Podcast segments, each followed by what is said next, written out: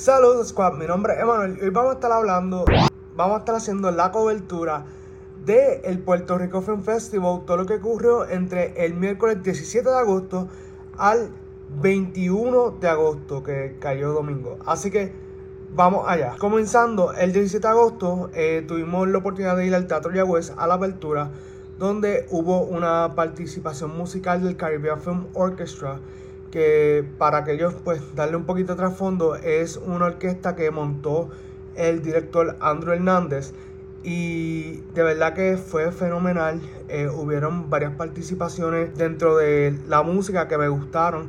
Por ejemplo, ahí la segunda sinfonía del Dembow, que fue una colaboración con Nesti La Mente Maestra y Sebarik, que definitivamente eh, empezó a calentar como quien dice, la tarima porque fue algo poco esperado, pero que a muchos le agradó. Y luego tuvimos a Zaira Pola, que nos deleitó con Polita, que de verdad eh, me encantó cómo ella pues se movió en el escenario porque definitivamente Zaira es una showman, showwoman. Eh, cantaba, bailaba y tocaba timbales. Así que una artista completa. Luego entonces pasamos a lo que fue como tal eh, el documental, bueno, el biodoc, como le quiero decir, porque eh, pues tiene unas escenas que son grabadas, dramatizadas, porque representan momentos que no ocurrieron eh, frente a las cámaras del programa No te duermas. Y lo que me gustó fue que este los lunes a las 9, la historia de No te duermas, realmente encapsula lo que fue el programa más exitoso de la televisión puertorriqueña y nos da ese, ese sentir de que está pasando tanto dentro, o sea, en el, en el escenario como fuera del escenario. Y realmente es algo bien nostálgico. De ahora en adelante, pues lo voy a decir. Cualquier película que yo mencione que estrenó en el festival, me voy a limitar a comentar sobre ella, ya que entiendo que este no es necesariamente el corte final y puede ser algo eh, diferente cuando llegue a las salas de cine. Así que eh, la historia los lunes a las 9, la historia No Te Duermas, eh, la voy a describir con una sola palabra y es nostalgia. Así que luego pasamos al segundo día. Estuve en la parte por la noche que pues pude ver Los Mecánicos y los Fustroqueros, dos películas que estaban estrenando eh, en el festival Los Mecánicos desde el director Julio Román. De verdad que me gustó mucho la película. Sé que todavía no está terminada. Eh, para mí es The Three Amigos meets Fast and the Furious. Esa es la mejor forma que la puedo explicar. Cuando salí de la película quería pues meterme a, a bregar con mecánica y correr el carro, so ya saben que es una buena película. Eh, la otra es Los Futroqueros del director Eduardo Tranfor Ortiz. Eh, realmente esta película tiene un gran elenco. Yo te diría que es de las películas puertorriqueñas con el mayor elenco posible.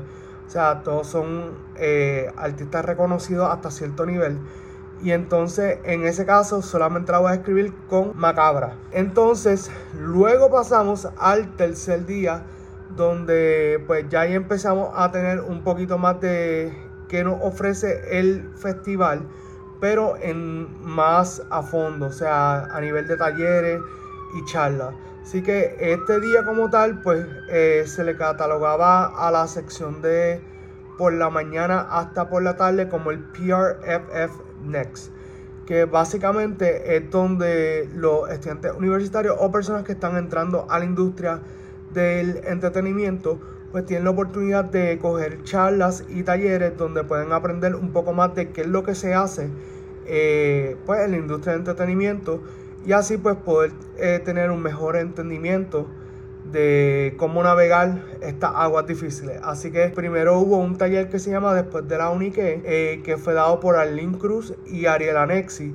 que estuvo lo más chévere porque eh, empezaron primero pues hablando de su experiencia, eh, cómo ellos llegaron a ser pues las personas que son hoy en día. Y entonces luego pues entonces fueron llevándonos de la mano hacia cómo podemos, cuáles son las diferentes carreras que hay dentro de lo que es el entretenimiento, las diferentes oportunidades que pueden haber, cómo solicitar incluso eh, oportunidades de internado o de trabajo. Y realmente pues eh, siento que fue una charla que eh, motivó a muchos de los estudiantes y personas que estaban atendiendo para que pues, empiecen a, navegar estas corrientes. Así que luego tuvimos eh, lo que ellos le llamaron el Work in Progress, que se dividió en dos partes. Eran dos películas que estaban, se están trabajando todavía, eh, por lo menos al momento de cuando se presentaron, ya las dos películas están filmadas. Lo que sucede es que todavía están en el proceso de postproducción. La primera fue Érase una vez en el Caribe de Ray Figueroa, que de verdad me gustó un montón lo que vimos. No nos enseñan como tal un eh, teaser trailer ni un trailer, sino más bien nos enseñaron, vamos a llamarle un reel, que pues viene siendo más o menos eh, previo a, un trailer. Y la mejor forma de explicarlo sin dar mucho detalle es que es eh, una mezcla entre el jíbaro puertorriqueño, eh, los westerns y los samuráis. O sea, más o menos el cine de Akira Kurosawa. Y de verdad me gustó mucho la, forma en que nos presentaron la historia. Eh, me llamó mucho la atención. Es uno de los proyectos que, verdad, estoy bien motivado por ver porque nos va a presentar por fin la historia de Puerto Rico, pero desde otro lente. Así que eh, eso fue con Ray Figueroa. Eh, luego nos presentaron el segundo proyecto que se llama Pies en la Arena. Es del director Gustavo Ramos Perales. Este segundo proyecto se siente mucho más íntimo. Eh, asimismo lo, lo, detalló el director y es porque habla sobre una mujer indocumentada y su experiencia para conseguir la ciudadanía en una serie de eventos que pues casi le imposibilita poder, poder lograrlo y está basado en una obra que había escrito su papá. Eh, de verdad que eh, esto de Work in Progress está súper cool porque nos enseñan eh, a veces pues o como tal pietaje de la filmación. En este caso Gustavo pues nos dijo que no todavía no se iba a mostrar como tal pietaje, pero sí nos mostró los storyboards de la película y stills que vienen siendo pues imágenes de, la misma. Así que en ese aspecto de verdad son dos proyectos que tienen mucho potencial. Eh, estoy emocionado por verlos porque tienen muy buena historia. Siento que el cine puertorriqueño en estos últimos, eh, vamos a decir, últimos dos años más o menos es que ha cogido un poquito más de desarrollo. Como estaba hablando mucho con las diferentes amistades que vi en el Puerto Rico Film Festival, por fin Puerto Rico está teniendo una, una diversidad y una variedad en los temas que se están tocando y está sumamente rico porque así pues por ejemplo las películas que vimos pues los mecánicos se siente que es más bien como eh, de acción aventura. Tiene Daniel Travieso que es comedia. Tienes eh, todo por amor que es un drama. Y así sucesivamente y vamos viendo que hay, hay como quien dice de, un de todo un poco para, para la gente. Estamos ya saliendo un poco más de lo que era la comedia solamente y eso pues significa mucho en términos de crecimiento y del valor que le podemos añadir a la industria. Así que luego eh, tuvimos un tercer eh, taller, si lo queremos llamar así, eh, que era de casting con el gran actor Modesto Lacen, que de verdad está sumamente genial. Si tienen la oportunidad de coger algún taller o curso con Modesto Lacen de actuación, eh, se los recomiendo. Aprendí un montón sobre cómo es el proceso de casting, cómo no hacer casting, cómo incluso eh, el proceso ha cambiado. Antes de la pandemia era mayormente físico, o sea, tú llegabas al lugar, tenías a todo el set de personas allí y audicionaba. Ahora pues es un proceso más virtual donde pues tú te grabas, primero haces un self-tape, lo envías y luego pues si sigues pasando, pues entonces ya pasa una plataforma virtual donde tú audicionas para, para los directores y eso. Y eso pues está súper cool que eh, pues para aquellos que no sabían cómo funcionaban eh, los castings, pues tienen esa oportunidad ahí de, ver un poco más a fondo cómo, cómo se hace. Incluso lo que me gustó fue que Modesto Lacen también ha trabajado en Estados Unidos, así que también él da esa diferencia entre audicionar aquí en Puerto Rico versus audicionar en Estados Unidos y pues los rigores de cada uno. Eh, luego tuvimos el último taller del día que fue con Marice Álvarez y de verdad que está sumamente genial todo lo que ella está haciendo. Eh, realmente ella pues para aquellos que tal vez no la conozcan, ella eh, fue la protagonista de Picando Adelante, pero antes de eso ella hacía un montón de obras con teatro breve. también salió recientemente en Obi-Wan Kenobi. So, está poco a poco dándose a demostrar no solamente a nivel local, sino a, nivel internacional. Y nos explicó un eh, cómo es el proceso de mudarse para Los Ángeles. Ella se mudó en una etapa donde eh, a los seis meses ya estaba ocurriendo la pandemia, so también que uno hace en ese proceso. Eh, nos habló también de cómo fue grabar la serie de Obi-Wan, los rigores que se pues, que uno tiene cuando está grabando con, eh, pues por, decirlo así, con compañías grandes como Disney, eh, los secretos, como pues todo es como un misterio en, ese aspecto de, que pues para que la gente no se entere de los chismes ni nada de eso, pues hay que, como quien dice, pues, eh, y de las sorpresas, pues mantener un low profile.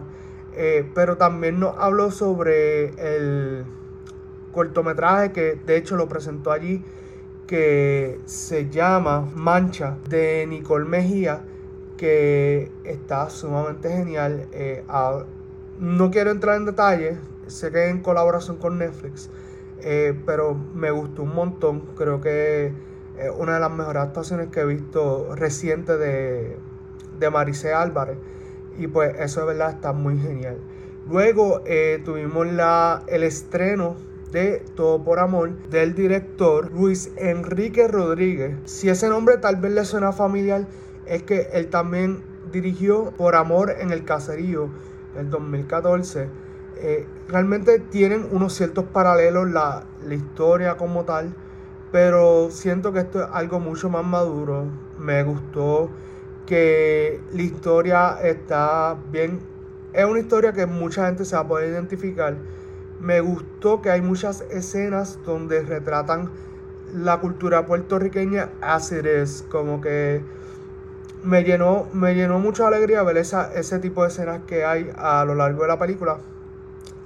Eh, como tal, siento que una película que, dependiendo de la fecha que estrene, puede ser muy bien recibida por el público puertorriqueño. Con lo que cerramos el viernes y entonces ahora vamos con el sábado. Así que continuamos con la cobertura del cuarto día de Puerto Rico Film Festival. Así que en este, eh, básicamente, última, último día, última noche, por ahí más o menos, pues tuvimos una serie de talleres que de verdad eh, formaron parte de lo que se llama el Día de la Industria.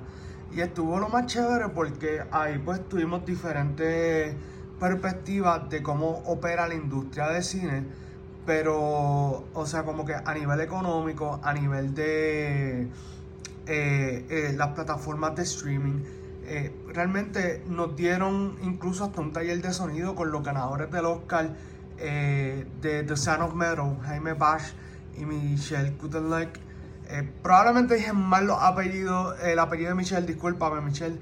Pero la realidad es que fue algo bien bonito. estaban tan buenas cada uno de, de los talleres tan, tan bueno que a la hora de las preguntas pues había que mantenerlo bastante corto porque todo el mundo tenía preguntas sobre unos temas que no se discuten tan a menudo y que son sumamente interesantes. Por ejemplo, en el hubo uno de los talleres que tenía que ver con los créditos que el gobierno nos puede proveer a los que estamos haciendo cine. Y pues eso trajo un montón de, de discusión y fue sumamente interesante porque, eh, por ejemplo, Carla Cabino trajo muchos puntos bien válidos. Además, me gustó mucho eh, la charla de coproducción, que básicamente es como, eh, en este caso, si Puerto Rico quiere hacer una alianza y grabar escenas, por ejemplo, en República Dominicana, pues hay un, cierto tipo de intercambio donde a lo mejor, pues, grabamos en República Dominicana, pero parte de la coproducción, pues, lo que incluye también es que a lo mejor, pues, República Dominicana eh, va a pedir talento para allá, para trabajar y así sucesivamente. Básicamente es como un matrimonio. Tal vez no lo expliqué de la mejor forma, pero espero que lo hayan entendido. Y nada, eh, luego por la noche tuvimos a las 6 de la noche eh, el estreno de la película de Daniel Travieso dirigido por Raúl Marchand. Eh, de verdad que Daniel Travieso va a explotar con todo esto en el buen sentido de la palabra. Porque la película obviamente es él haciendo como ocho personajes. Es algo sumamente chévere, bien loco. No está terminado todavía, así que no voy a entrar más en detalle. Eh, me gustó mucho el papel que hizo Israel Lugo, se lo dije. eso eh, realmente, como le digo, eh, está muy buena la película. Si les gusta en el travieso, se los recomiendo full. Y para cerrar la noche, la película que we all been waiting for, o por lo menos yo he estado esperando, era Los Reyes de la Salsa. La historia de Richie Ray y Bobby Cruz, que, by the way, estuvo sumamente interesante que llevaron a Bobby Cruz con su familia eh, a, la, a este tipo de eventos, porque pues, también eso le añade un poco más de valor a lo que están haciendo. Y realmente estuvo muy buena la película, también no ha sido terminada. Eh, eso sí, la música está buenísima. O sea, como que desde el principio hasta el final yo estaba eh, como que, tú sabes, ahí con eh, bien pendiente a, lo que estaba sonando. Bien rica la música de Richie Ray y Bobby Cruz. Si no la han podido escuchar, se los recomiendo que la escuchen. tanto cuando ellos empezaron como después cuando se convirtieron. Realmente muy bueno, muy bueno. Y entonces, eh, básicamente esa ha sido la cobertura que, pude dar del Puerto Rico Film Festival. Digo esto porque se me quedó, pues, obviamente cubrir el domingo, que eran los Pierre FF Awards. Y también, pues, los Rising Stars. Eh, la realidad es que estar de miércoles a domingo por acá por Mayagüez pues, ha sido realmente algo bien chévere. Eh, pude conocer un montón de personas. Eh, realmente está bien chulo el ambiente. Eh, nunca había venido a Mayagüez más de un día, so, eso también está súper cool. Eh, lo único que sí tengo que decir es que lo que no me gusta de Mayagüez es que todos los días, después de las 1 de la tarde, iba a llover, sin fallar. Así que nada más allá de eso, quiero darle las gracias a Este Ribe y a su equipo de Puerto Rico Film Festival y todas las personas que estuvieron eh, ayudando y trabajando para que el evento fuera algo eh, de verdad sumamente chulo. Eh, quiero darle las gracias también a, a, todos ustedes que estuvieron conectados, pendientes a la transmisión que estamos haciendo. O sea, yo sé que no estamos tirando tal vez la mayor cantidad de, de posts o de contenido como tal del festival, pero pues traté de, de que fuera algo especial y que les gustara. Así que nada, mi gente, si les gustó este video, dale like, comenta, suscríbete, dale a la campanita y comparte el video y nos veremos en otro video de Movie Squad.